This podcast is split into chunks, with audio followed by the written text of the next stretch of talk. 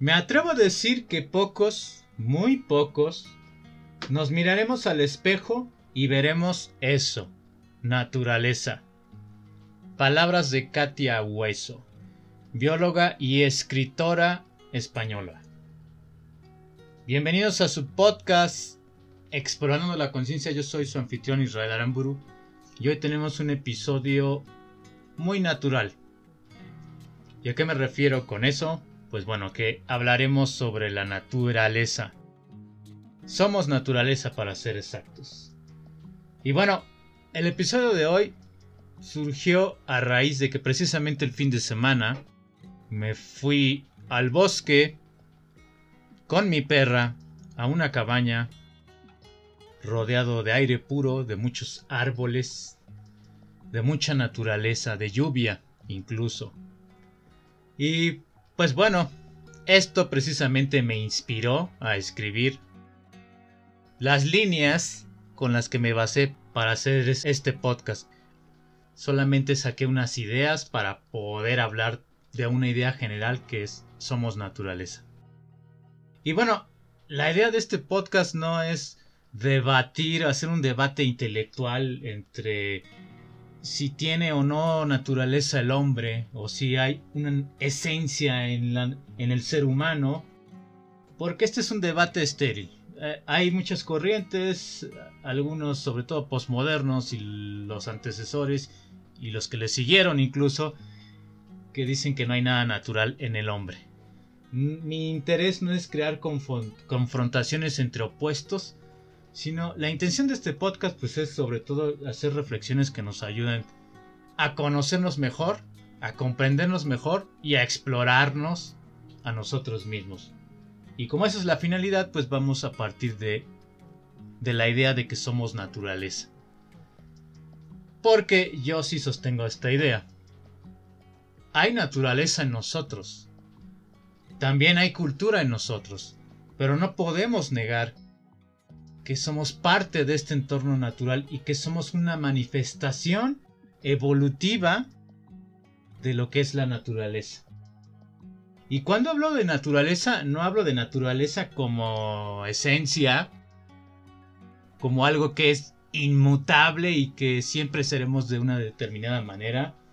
No hablo de un destino al que estemos predeterminados a ser y a hacer, sino hablo de una tendencia, una tendencia con la cual nos manifestamos o se manifiestan las cosas. Y yo creo, particularmente, que entre más intentamos separarnos y pelearnos con nuestra naturaleza y con la naturaleza en general, entre más nos peleamos con ella, más nos separamos de nosotros mismos. Y yo creo que ahí está un grave problema, ¿no? Porque al querernos separar, al querer negar que hay una naturaleza en nosotros, intentamos civilizarnos. Civilizarnos a nosotros no solo como personas, como contener esta, este estado silvestre, este estado salvaje que hay dentro de nosotros, pero también conquistar lo que está afuera, lo que es, salva, lo que es salvaje, inhóspito, lo que es natural, allá afuera y que nos puede generar algún daño, algún peligro. Entonces, como afuera y adentro de nosotros hay un peligro, una fuerza, una tendencia, una energía que nos guía, en el mejor de los casos, o que por otro lado nos puede meter en un conflicto, pues entonces queremos conquistarla, queremos dominarla, queremos dominar al animal que tenemos dentro a la naturaleza que tenemos dentro, pero también aquello que hay afuera. Y por eso dominamos el entorno y por eso también intentamos dominarnos a nosotros mismos. Pero esta pelea, este conflicto entre lo que hay afuera de natural y lo que hay adentro de nosotros natural, es precisamente lo que nos lleva a sentirnos insatisfechos o una gran parte de esta insatisfacción es no saber reconciliar esta parte natural que hay en nosotros mismos. Y al decir natural, no estoy intentando justificar a la naturaleza y que en sí misma ésta sea buena. esto también parece, me parecería un disparate. La naturaleza no es buena ni mala, simplemente es. Lo que quiero que entendamos cuando hablo de la naturaleza que hay dentro de nosotros es que comprendamos de dónde venimos, que comprendamos quiénes somos. Nosotros somos naturaleza y somos un ser complejo cuando hablo del ser humano. Pero es sobre todo esto, no justificar, sino comprender lo que hay dentro de nosotros. Estamos tan alejados de la naturaleza, tanto como lo estamos de nosotros mismos. Conectar con la naturaleza afuera y adentro es conocernos a nosotros mismos. Y este conflicto, si tú estás peleado con la naturaleza, posiblemente también una parte de ti, adentro de ti, en tu interior, esté en conflicto. No podría ser posible que estés peleado con la naturaleza afuera y estés contento contigo en, en tu naturaleza interior. Alguien que comprende su naturaleza sabe que es parte de esta naturaleza, sabe que es parte de este mundo y que el universo convive en sí mismo, dentro de uno mismo. Naturaleza y cultura, finalmente, ¿son opuestos? ¿Realmente es así? Yo creo que sin lo natural no sería posible lo cultural. ¿Y por qué lo digo? Lo digo porque el aprendizaje, la socialización, la comunicación, las normas dentro de los grupos, incluso gran parte, la mayoría de los comportamientos que llamamos morales, vienen de la naturaleza. Observen los grupos de animales. Tienen reglas, tienen normas tienen ciertos comportamientos, tienen ciertas prohibiciones. La socialización es indispensable, es natural dentro de los grupos. El cerebro naturalmente socializa.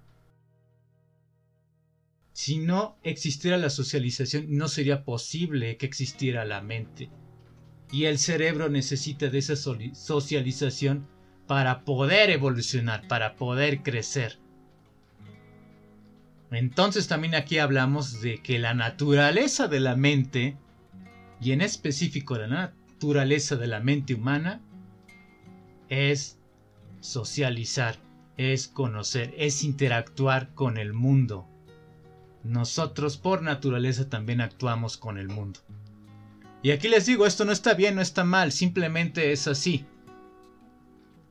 Que la mente nos traiga un montón de problemas por su propia naturaleza inquieta, ansiosa, de socialización, buena y mala, para bien y para mal, dañina y benéfica, eso es otro asunto que tendríamos que nosotros aclarar con nosotros mismos, conocernos a nosotros mismos e ir más allá de nuestra mente, conocer nuestra mente, conocer la naturaleza de cómo funciona nuestra mente para poder conocernos a nosotros mismos.